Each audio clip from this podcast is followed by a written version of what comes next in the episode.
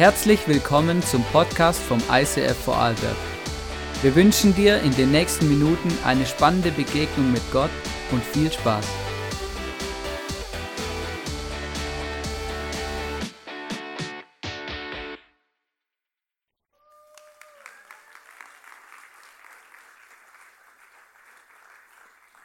Vielen Dank. Hey, cool hier zu sein. Ihr seht blendend aus. Vielen Dank, dass wir hier sein dürfen. Äh, mein Mann Nathanael, meine Tochter Simea und ich. Ähm, es ist uns eine Ehre.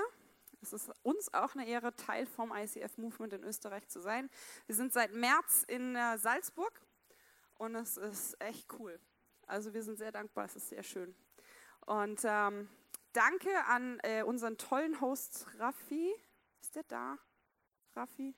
Könnt ihr dem Raffi mal einen Applaus geben und dem Dominik bitte? Ich weiß nicht, ob ihr wisst, in was für einer coolen Kirche ihr seid. Geht mal woanders hin, dann merkt ihr es. Nein, es passt zu uns. Ich sage nicht, dass andere schlecht sind. Gar nicht. Ich liebe andere Kirchen. Aber es ist dieser Puls, dieser Herzschlag, diese Liebe, dieses Welcome Home, ich habe heute Morgen gesagt, das steht nicht nur draußen auf den Flaggen, das steht hier im Herzen der Mitarbeiter und es steht vor allem im Herzen von Miriam und Hannes und das ist sehr, sehr cool. Deswegen, wir haben uns sehr willkommen geheißen gefühlt und es ist wirklich, wenn man von einem ICF ins andere geht, man merkt keinen Unterschied, das ist ein Nachhausekommen. Deswegen schätzt das, das ist sehr cool. Und bevor wir nach ähm, Südaf äh, bevor wir nach Salzburg gegangen sind, waren wir zwei Jahre in Südafrika. Und in Südafrika ähm, sind wir gelandet, weil ich 13 Jahre lang den Wunsch in meinem Herzen hatte, dass wir mal nach Südafrika gehen, beziehungsweise ich, weil damals, als ich den Wunsch bekommen habe, waren wir noch nicht verheiratet. Da kannte ich meinen Mann noch nicht mal.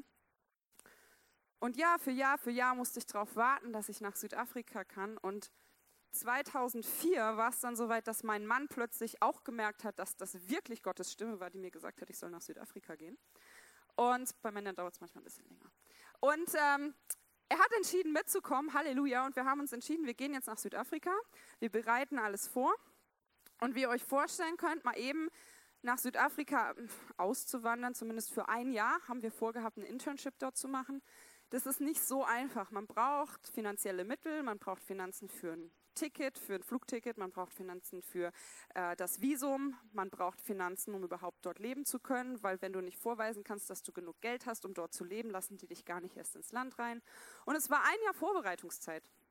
Und ähm, wir sind an einen Punkt gekommen, wo wir dachten, yes, Gott hat gesprochen und alle Türen sind weit offen.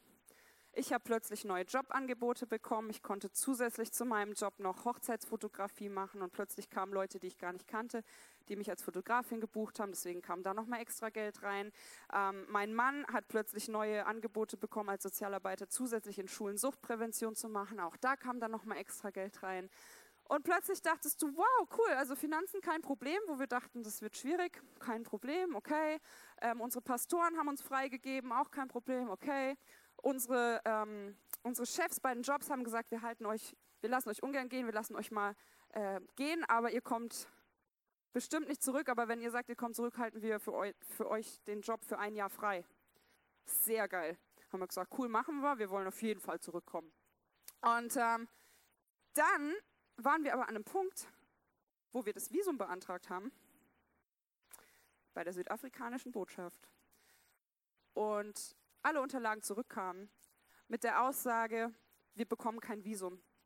Wir wollten ein Volontärsvisum, das kriegst du für ein Jahr, und wir haben eine Ablehnung bekommen.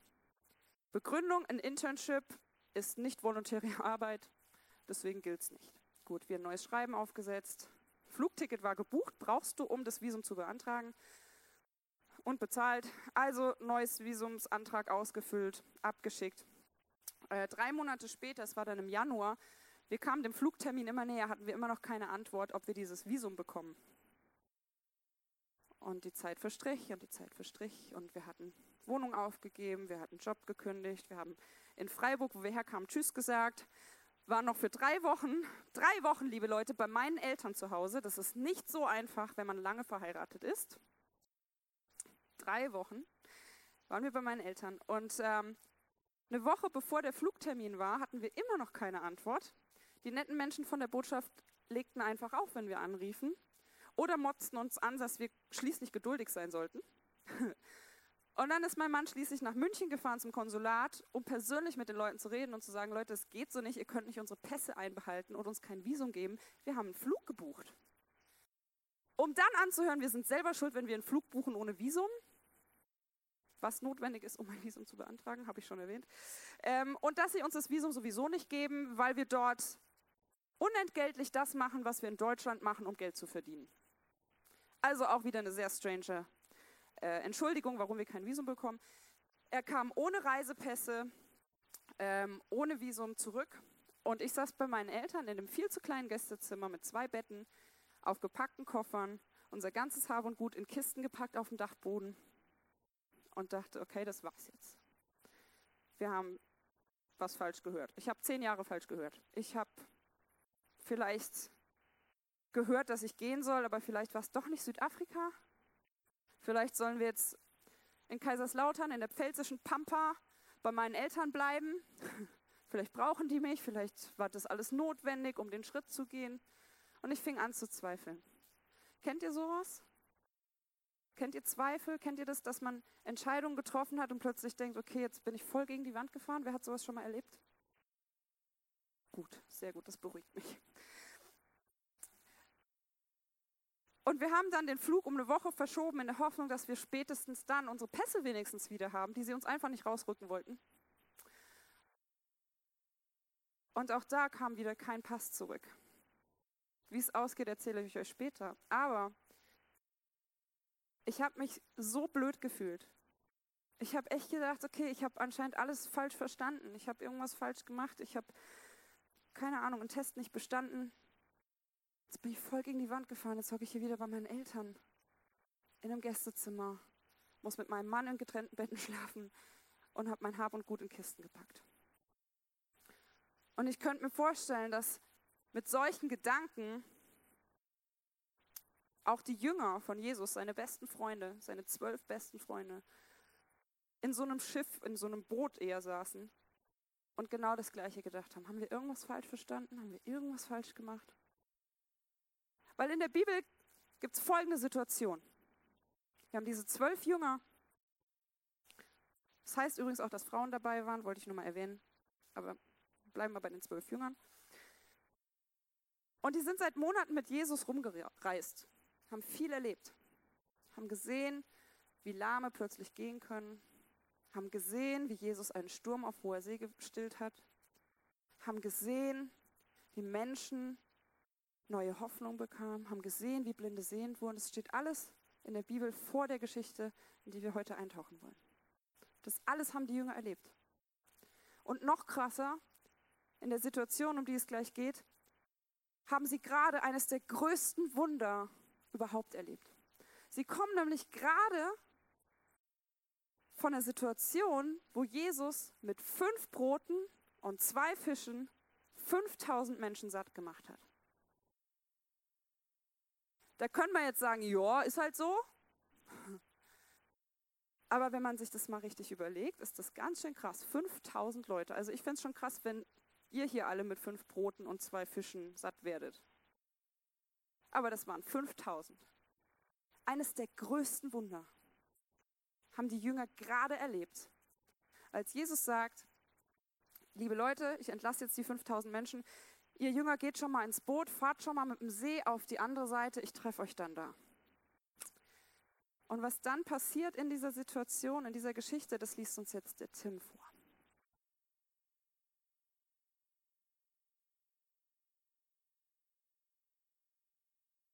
Jesus geht auf dem Wasser. Nun drängte Jesus die Jünger, unverzüglich ins Boot zu steigen und ihm ans andere Ufer vorauszufahren. Er wollte inzwischen die Leute entlassen, damit sie nach Hause gehen konnten. Als das geschehen war, stieg er auf einen Berg, um ungestört beten zu können. Spät am Abend war er immer noch dort, ganz allein. Das Boot befand sich schon weit draußen auf dem See und hatte schwer mit den Wellen zu kämpfen, weil ein starker Gegenwind aufgekommen war. Gegen Ende der Nacht kam Jesus zu den Jüngern. Er ging auf dem See. Als sie ihn auf dem Wasser äh, gehen sahen, wurden sie von der Furcht gepackt. Es ist ein Gespenst, riefen sie und schrien vor Angst. Aber Jesus sprach sie sofort an. Erschreckt nicht, rief er. Ich bin's. Ihr braucht euch nicht zu fürchten. Da sagte Petrus, Herr, wenn du es bist, dann befiehl mir, auf dem Wasser zu dir zu kommen. Komm, sagte Jesus.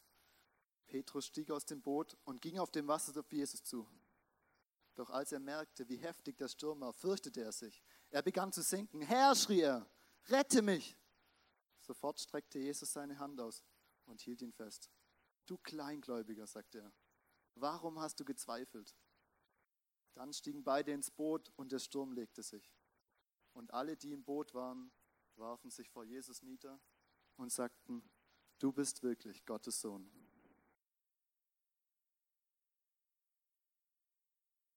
Die Jünger kamen gerade von einem der größten Wunder. Und sie sitzen in diesem Boot. Und es ist Nacht und es ist dunkel. Und mit einmal kommt ein Sturm auf.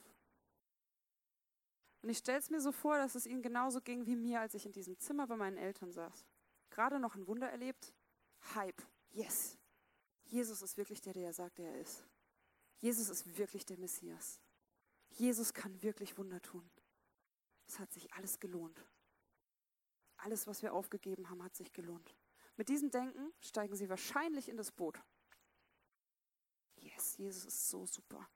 Jesus hat gesagt, er wartet drüben. Los, lass uns fahren. Und sie sitzen in dem Boot und mit einem Mal kommt dieser Sturm. Und ich stelle es mir so richtig vor, es ging denen wirklich wie, wie mir. Plötzlich kommen Zweifel. Stopp mal. Hat Jesus wirklich gesagt, wir sollen in das Boot? Hat Jesus eigentlich wirklich gesagt, wir sollen schon mal rüber oder hat er gesagt, wir sollen morgen losfahren, Wetterbericht abwarten? Hm. Vielleicht waren ein paar in dem Boot, ich meine, Petrus war Fischer, der wusste sehr wahrscheinlich das Wetter zu lesen. Der hat wahrscheinlich mit anderen, mit seinem Bruder Andreas, saß er dann da, ich habe es eigentlich gewusst. Ich habe ich hab die Wolken da hinten gesehen und habe noch gedacht, ah, lass uns mal besser morgen fahren hätten wir besser mal nicht auf Jesus gehört. Vielleicht hat ein anderer Thomas, der Zweifler, hat wahrscheinlich gesagt, ich habe es doch gleich gesagt, es lohnt sich überhaupt nicht, warum haben wir alles aufgegeben? Und sie vergessen das, was gerade da hinten passiert ist. 5000 Leute wurden satt. weg, weil da ist ja ein Sturm. Hm. Und dann kommt Petrus, unser guter alter Petrus, und sagt, wahrscheinlich, ah ja komm, ich habe noch gesagt, da kommt ein Sturm, aber wenn Jesus sagt, wir sollen schon mal rüberfahren, dann lass uns mal fahren. Und sie sehen Jesus auf dem Wasser laufen und alle haben Angst, was ich sehr gut verstehen kann. Ich habe noch nie jemand auf dem Wasser laufen sehen, außer mit einem Paddleboard. Mitten in der Nacht läuft da jemand und sie kriegen Angst und sie schreien vor Angst. Und Petrus, unser guter alter Petrus, steht auf und sagt, ey Jesus, wenn du das bist, dann sag mir, ich soll kommen und ich komme. Ich vertraue dir. Und er steht in diesem Boot und er macht den ersten Schritt und er geht auf Jesus zu. Bis dahin schon mal gelesen die Geschichte? Bis dahin schon mal irgendwie gewundert? Ist das logisch? Ist das logisch, dass das Petrus einfach macht? Ich finde es nicht logisch. Ich habe mir überlegt, wenn ich eine Bibel schreiben würde, hätte ich wahrscheinlich geschrieben, und Petrus, der Abenteurer, der inzwischen schon eine leichte Lebensmüdigkeit vorwies, wurde zudem auch noch größenwahnsinnig und stieg aus dem Boot, weil er vergessen hatte, dass das Wasser den Gefrierpunkt noch nicht erreicht hatte. Das fände ich viel logischer. Petrus denkt sich wahrscheinlich, ich kann das auch. Ich gehe jetzt auch auf dem Wasser auf dem Wasser gehen geht, wenn es gefroren ist, hat er vergessen. Hm. Aber wie wäre es mit folgenden Gedanken? Petrus, der mit diesen zwölf anderen im Boot saß, die schrien vor Angst, steht auf, sieht diesen Jesus und schaut ihm in die Augen. Und er erinnert sich plötzlich an das Wunder, was gerade passiert ist. Er erinnert sich plötzlich, dass vor ein paar Wochen sie in der gleichen Situation waren, Sturm auf dem See, und Jesus mit einem Wort Ruhe schaffte. Vielleicht erinnert sich Petrus in dem Moment, wo er Jesus in die Augen blickt, dass dieser Jesus mit einem Wort Lahme gehend gemacht hat. Wie wäre es mit der Überlegung?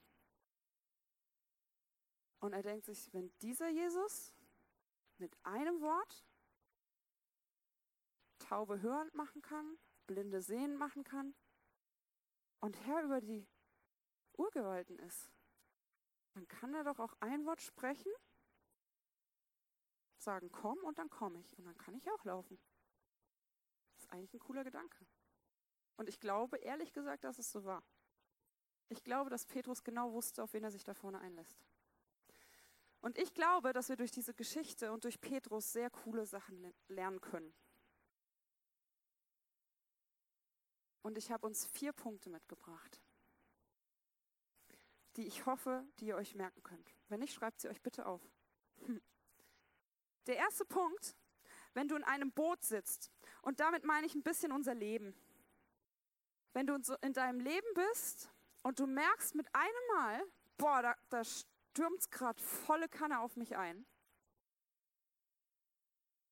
Und du hast aber irgendwie das Gefühl, du sollst jetzt den Schritt aus diesem Boot wagen aufs Wasser. Und mit Wasser meine ich etwas Unbekanntes, eine neue, eine neue ähm, Area, einen neuen Bereich in deinem Leben. Etwas, was du vielleicht noch nie gemacht hast, etwas, was ungewiss ist, etwas, wo du keine Sicherheit hast. Dann ist der erste Punkt, den wir von Petrus lernen können, mach ein Check-up. Mach ein Check-up. Weil, um auf dem Wasser zu gehen, musst du wissen, ob du überhaupt auf das Wasser gerufen wurdest. Klingt in erster Linie logisch, ist es aber nicht. Weil sehr oft kommen Menschen zu mir und erzählen mir von irgendeinem Vorhaben, sagen, Daisy, was denkst du darüber? Und ich denke, also es klingt ein bisschen komisch. Ich glaube, ich habe kein gutes Gefühl dabei.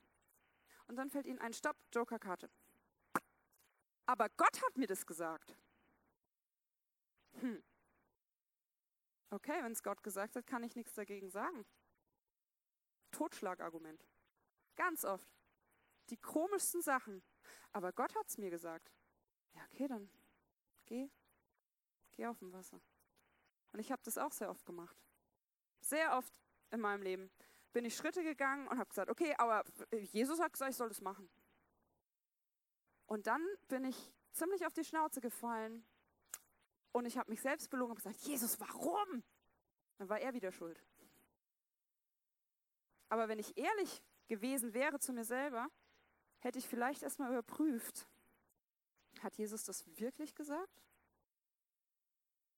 Wirklich?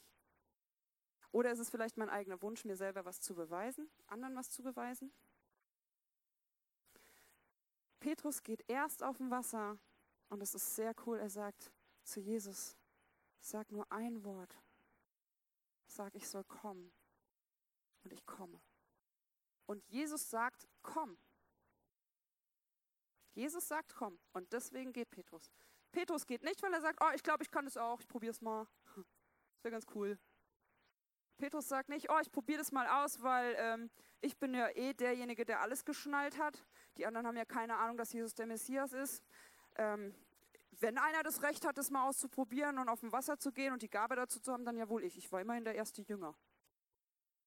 Hat er auch nicht gesagt. Petrus sagt, sprich ein Wort und ich komme. Mach ein Check-up. Hat Jesus wirklich gesagt, dass du diesen Schritt gehen sollst in dieses Unbekannte, diese Entscheidung treffen sollst? Dann probier es aus. Und dann folgt der zweite Schritt. Vertraue. Um auf dem Wasser zu gehen, musst du nicht wissen, wie man schwimmt, sondern du musst wissen, wem du vertraust. Um auf dem Wasser zu gehen, musst du nicht wissen, wie man schwimmt, sondern du musst wissen, wem du vertraust. Petrus steht in diesem Boot und sieht diesen Jesus. Und das ist der Grund, warum er auf dem Wasser geht. Petrus hätte vielleicht, das wäre vielleicht logisch gewesen, erstmal gesagt, Moment, ich, äh, Schwimmübungen, wie ging das nochmal, Schwimmen? Okay, ich kann die Bewegung noch. Ist ein bisschen stürmisch, Jesus. Ich probiere nochmal kraulen. Okay, kriege ich auch noch hin. Rücken ist stabil. Gut, ich komme. Ich weiß ja, wie man schwimmt, falls was schief läuft. Hm. Macht Petrus nicht. Petrus geht auf dem Wasser und dann passiert eine Sache. Petrus geht und plötzlich merkt er, Moment mal, Boot ist da, mein Fuß ist auf dem Wasser, hier ist Sturm, ich kann ja eigentlich gar nicht auf dem Wasser gehen. Und was passiert? Er sinkt. Er hat das Vertrauen verloren. Und ich glaube, was wir ganz oft machen, ist, wir haben dieses Vertrauen auf diesen Jesus nicht.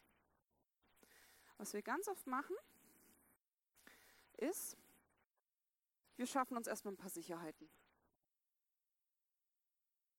Schwimmflügel an, die sehr eng sind. So, dann, ah, Seil. Das ist ein Kletterseil, oder? Ja, gibt es bestimmt auch Berge unten drunter. Nehmen wir mal lieber auch mit. So, dann haben wir hier noch eine tolle Rettungsboje.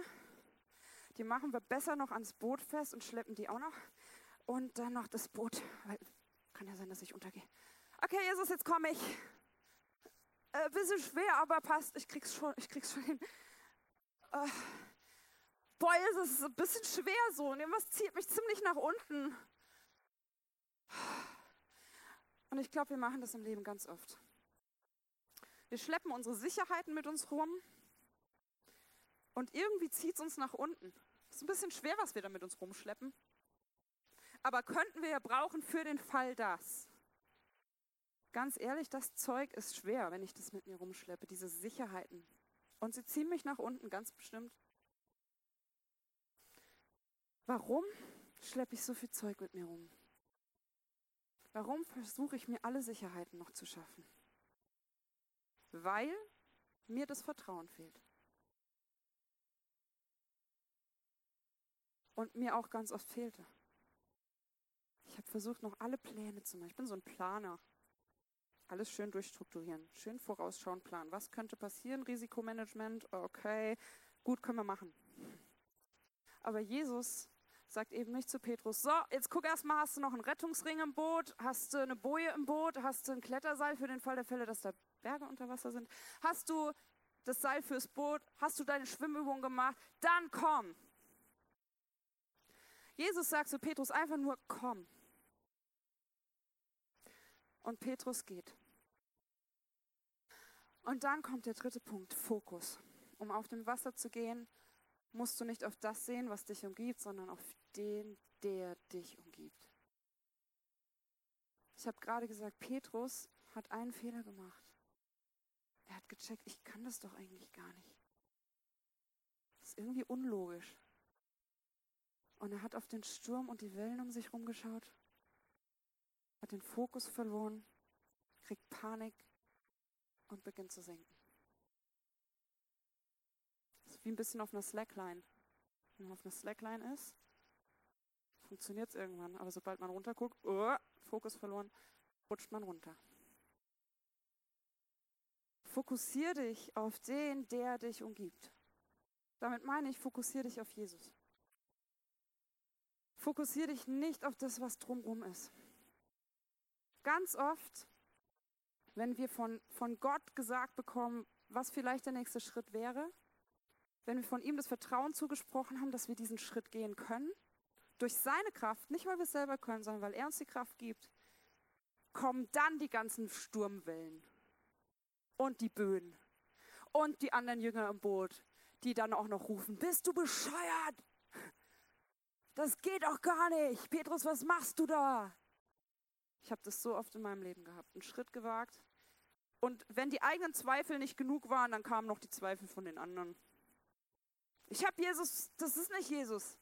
Das ist falsch. Du kannst nicht auf dem Wasser gehen. Komm lieber zurück. Wir fahren wieder zurück ans andere Ufer. Ist besser. Wir haben uns alle verhört. Ich glaube, es ist wichtig, dass wir den Fokus behalten. Ja, da ist ein Sturm. Ja, da sind Wind. Ja, da sind Wellen. Oh, aber es gibt dieses coole Lied von Bethel. The waves and winds still know his name. so ein cooler Satz. Der Wind und die Wellen kennen immer noch den Namen von Jesus, weil Jesus gerade vor ein paar Wochen diesen Sturm gestillt hat. Und dieser Jesus kann auch meinen inneren Sturm stillen. Halte deinen Fokus. Guck nicht nach unten. Überleg nicht, ob das alles Sinn macht. Wenn Jesus dich wirklich gerufen hat, du den ersten Punkt abhaken kannst und du kannst sagen, ich habe diesen Check-up gemacht und ich weiß, dass es richtig ist. Auch wenn alles dagegen spricht, halt deinen Fokus. Frag immer wieder nach. Lies die Bibel. Gott redet durch dieses Buch. Merkt ihr gerade? Die ganzen Punkte hat Gott mir so oft gesagt, als ich einfach nur diese Geschichte gelesen habe. Ich konnte dafür ganz viel rausziehen für mein eigenes Leben. Frag nach und dann halt diesen Fokus. Und dann kommt der letzte Punkt. Um auf dem Wasser zu gehen, musst du nicht auf das schauen, was du zurücklässt, sondern auf den, der vorausgeht. Und dann folge nach. Ich kann mir vorstellen, dass die Jünger in der Situation, wo sie auf diesem Boot, auf diesem See sind, Sturm, Wellen, sie haben damit zu kämpfen. Die haben wahrscheinlich ein Battle geliefert, sich gegenseitig zu überzeugen, dass es vernünftiger gewesen wäre, wenn sie niemals, niemals die Entscheidung getroffen hätten, Jesus nachzufolgen. Ich kenne das. Dann sitzt du da, boah, früher war alles besser. Matthäus war ein Zöllner. Matthäus war einer, der einen, einen coolen Job hatte, weil er durfte Zoll einnehmen für die Römer und hat immer ein bisschen mehr eingenommen und den Rest für sich behalten können. Der war ziemlich reich. Gut, unbeliebt bei den Leuten, aber pff, hab doch Geld. Matthäus hätte sehr gut sagen können, ey, pff, früher, als ich noch Betrüger war, da war alles besser. Alles leichter. Da musste ich nicht in so einem blöden Fischerboot sitzen auf dem See. Da hatte ich mein schönes Haus, da hatte ich meine Bedienstenden, ich hatte meinen Job, konnte Feierabend machen, wann ich wollte. War alles easy. Lukas hat vielleicht gesagt, ey, ich war Arzt, ich konnte den Menschen wirklich helfen. Ich musste nicht diesen Jesus das alles machen lassen. Das war ich. Ich konnte den Menschen helfen, die wurden gesund.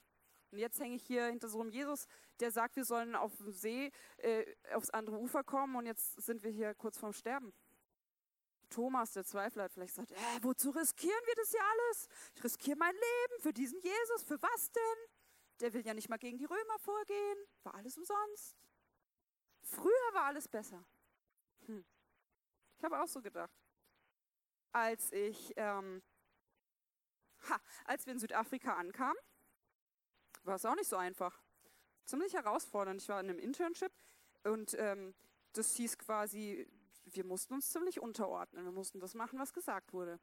Und vorher in Freiburg, da war ich mit in der Leiterschaft. Da durfte ich sagen, was gemacht wurde. Voll blöd. Warum werde ich so behandelt? Ey, ich musste meinen Job aufgeben, um hier zu sein. Ey, die machen sich lustig über Deutsche, dass sie keinen Humor hätten. Die behaupten, alle Deutschen wären reich. Bin ich aber nicht. Ich muss von Spenden leben. Ist voll anstrengend, ist voll nervig zu betteln. Jede Woche muss ich gucken, ob ich genug zu essen im Kühlschrank habe. Zwei Wochen lang von Spaghetti ernähren. Voll blöd. In Freiburg war alles besser. Warum bin ich hier? Gut. Und dann kommst du nach Österreich Wirst nach Österreich gerufen?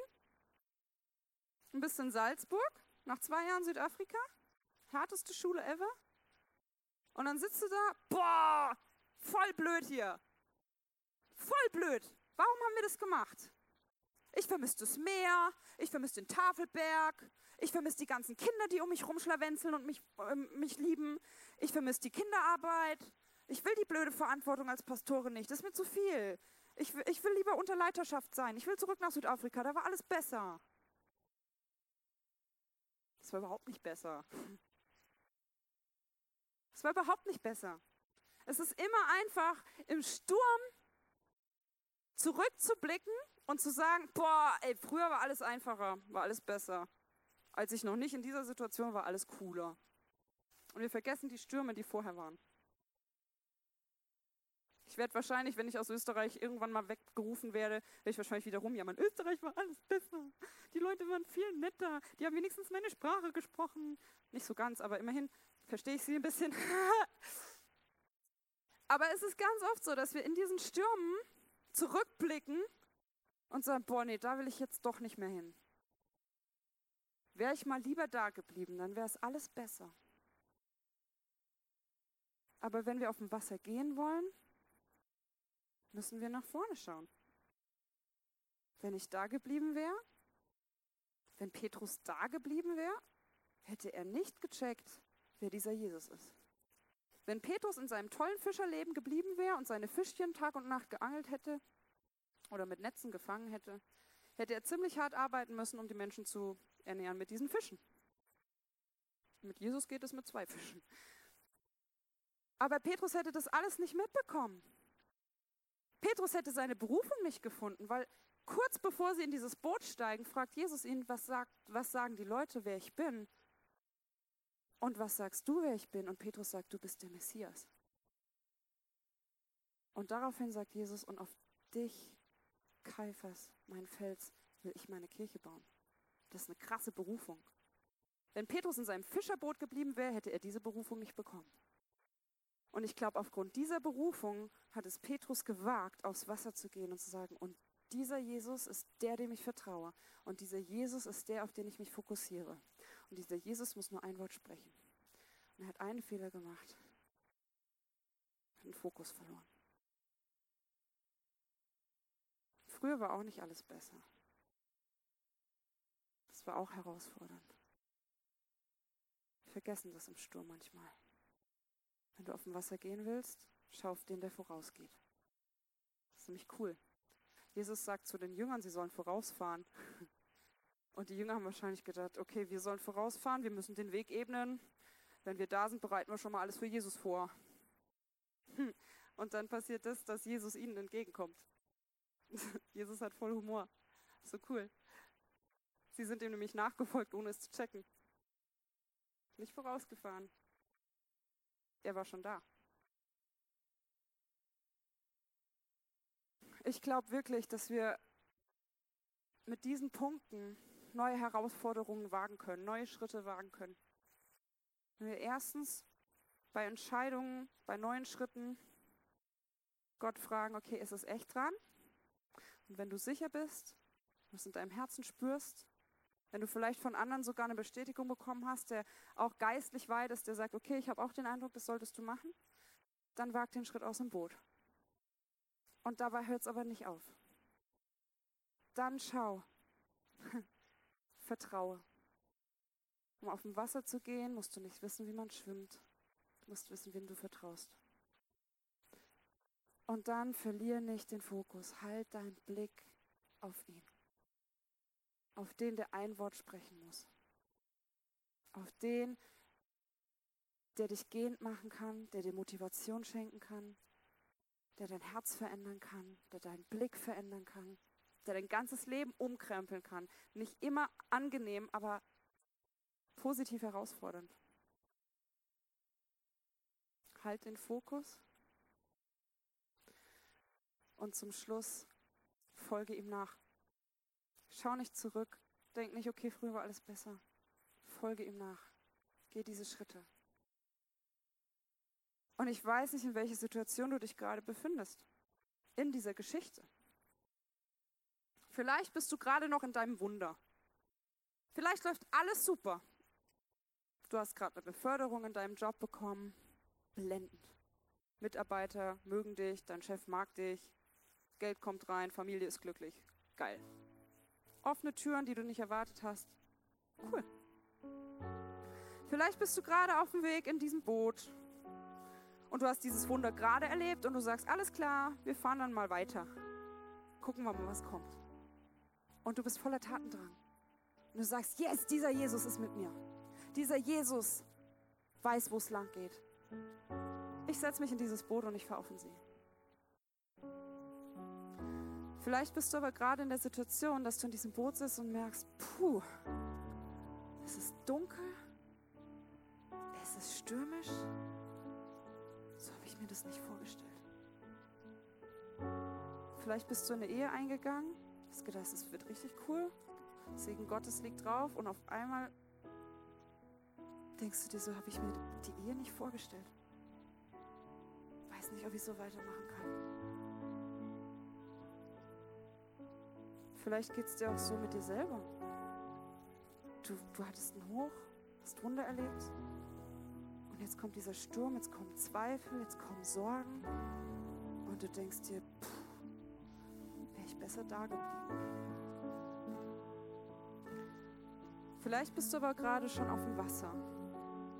Du hast diesen Mut, diesen Schritt zu gehen. Und bist aber kurz davor aufzugeben, weil du diesen Fokus nicht mehr hast. Und du bist vielleicht gerade am Sinken. Du bist vielleicht gerade am Sinken und du denkst dir, warum? Aber in der Bibel steht, dass Jesus nicht zu Petrus gesagt hat, pff, selber schuld. Hättest du mal besser geglaubt.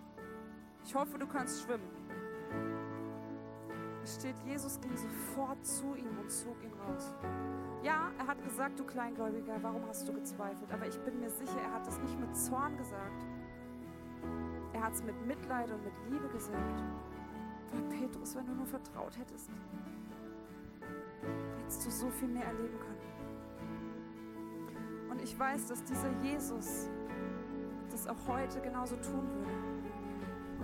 Es kann sein, dass du diesen Schritt gewagt hast und du, du merkst auf einmal, Mist, es passt alles nicht. Ehe kaputt, Job passt nicht, ich bin wohin gezogen und fühle mich hier total blöd.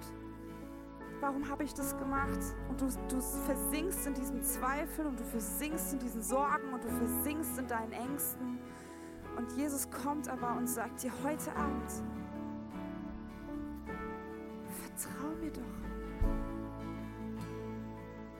Und das Interessante ist, der Sturm ist nicht still, als Jesus ihn rauszieht. Der Sturm ist nicht still, als Petrus singt und um Hilfe schreit. Der Sturm ist still, als Jesus mit ihm zurück ins Boot kommt. Selbst beim Rausziehen hat er wahrscheinlich noch die Wellen um sich peitschen hören. Selbst beim Rausziehen hat er wahrscheinlich noch diesen Wind gehört. Hat vielleicht noch Wasser geschluckt. Vielleicht ist dein Sturm gerade nicht still. Aber ich glaube, Jesus ist da und will dich rausziehen und sagen, komm, ist okay. Wir gehen zurück ins Boot. Da ist es sicherer. Es ist in Ordnung. Wir probieren es das nächste Mal nochmal. In der Bibel steht, in dieser Geschichte, Matthäus 14, 22 bis 33, steht, dass Jesus am Ende der Nacht auf dem Wasser zu ihnen kam. In der hebräischen Übersetzung steht, während der vierten Nachtwache kam Jesus zu ihnen. Während der vierten Nachtwache bedeutet, die Nächte waren damals in vier Abschnitte eingeteilt, wann Wächter umgingen. Und die vierte Nachtwache war zwischen 3 Uhr und 6 Uhr morgens. Und zwischen 3 und 6 Uhr morgens ist die Zeit, wo es am kältesten ist. Und wann ist es am kältesten? Die, die gerne zelten, wissen das. Am kältesten ist es kurz vor Sonnenaufgang. Wenn deine Nacht gerade am kältesten ist, wenn dein Leben sich gerade am kältesten anfühlt, wenn du denkst, ich schaffe das alles nicht, dann bricht ein neuer Tag an und Jesus kommt auf dich zu und sagt, ist okay. Geh auf dem Wasser und ich bin da, wenn es nicht funktioniert, weil du den Fokus findest.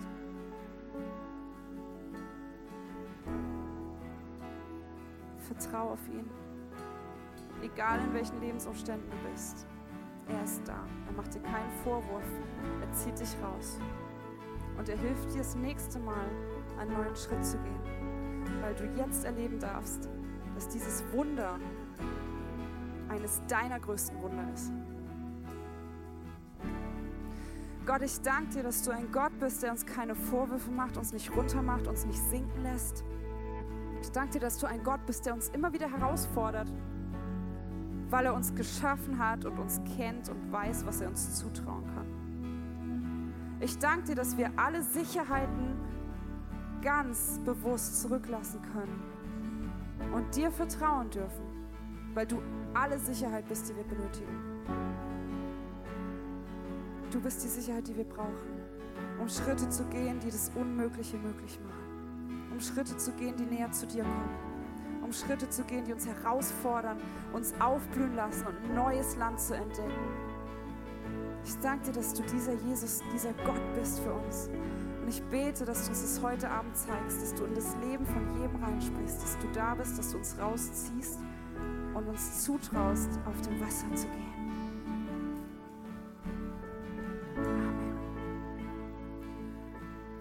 Wie hört die Geschichte auf? Der letzte Satz, als Petrus und Jesus zurück in das Boot kommen. Da steht,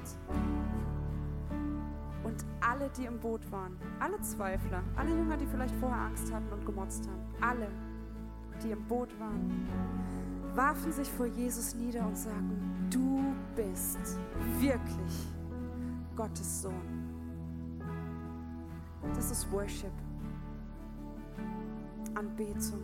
Zu sagen, okay, ich bejahe, wer Gott ist, weil ich es in meinem Leben erfahren habe. Weil ich gerade noch Wunder erlebt habe. Auch wenn ich es vielleicht vergessen habe. Ich weiß, dass Gott gut ist. Und wenn du das glaubst, will ich dich echt einladen, jetzt die nächsten Lieder mitzusingen. Zu bejahen, wer dieser Gott ist. Dass er dich liebt, dass er das Beste für dich vorhat und dass er dich herausfordert, auf gute Art und Weise neue Schritte zu gehen. Amen.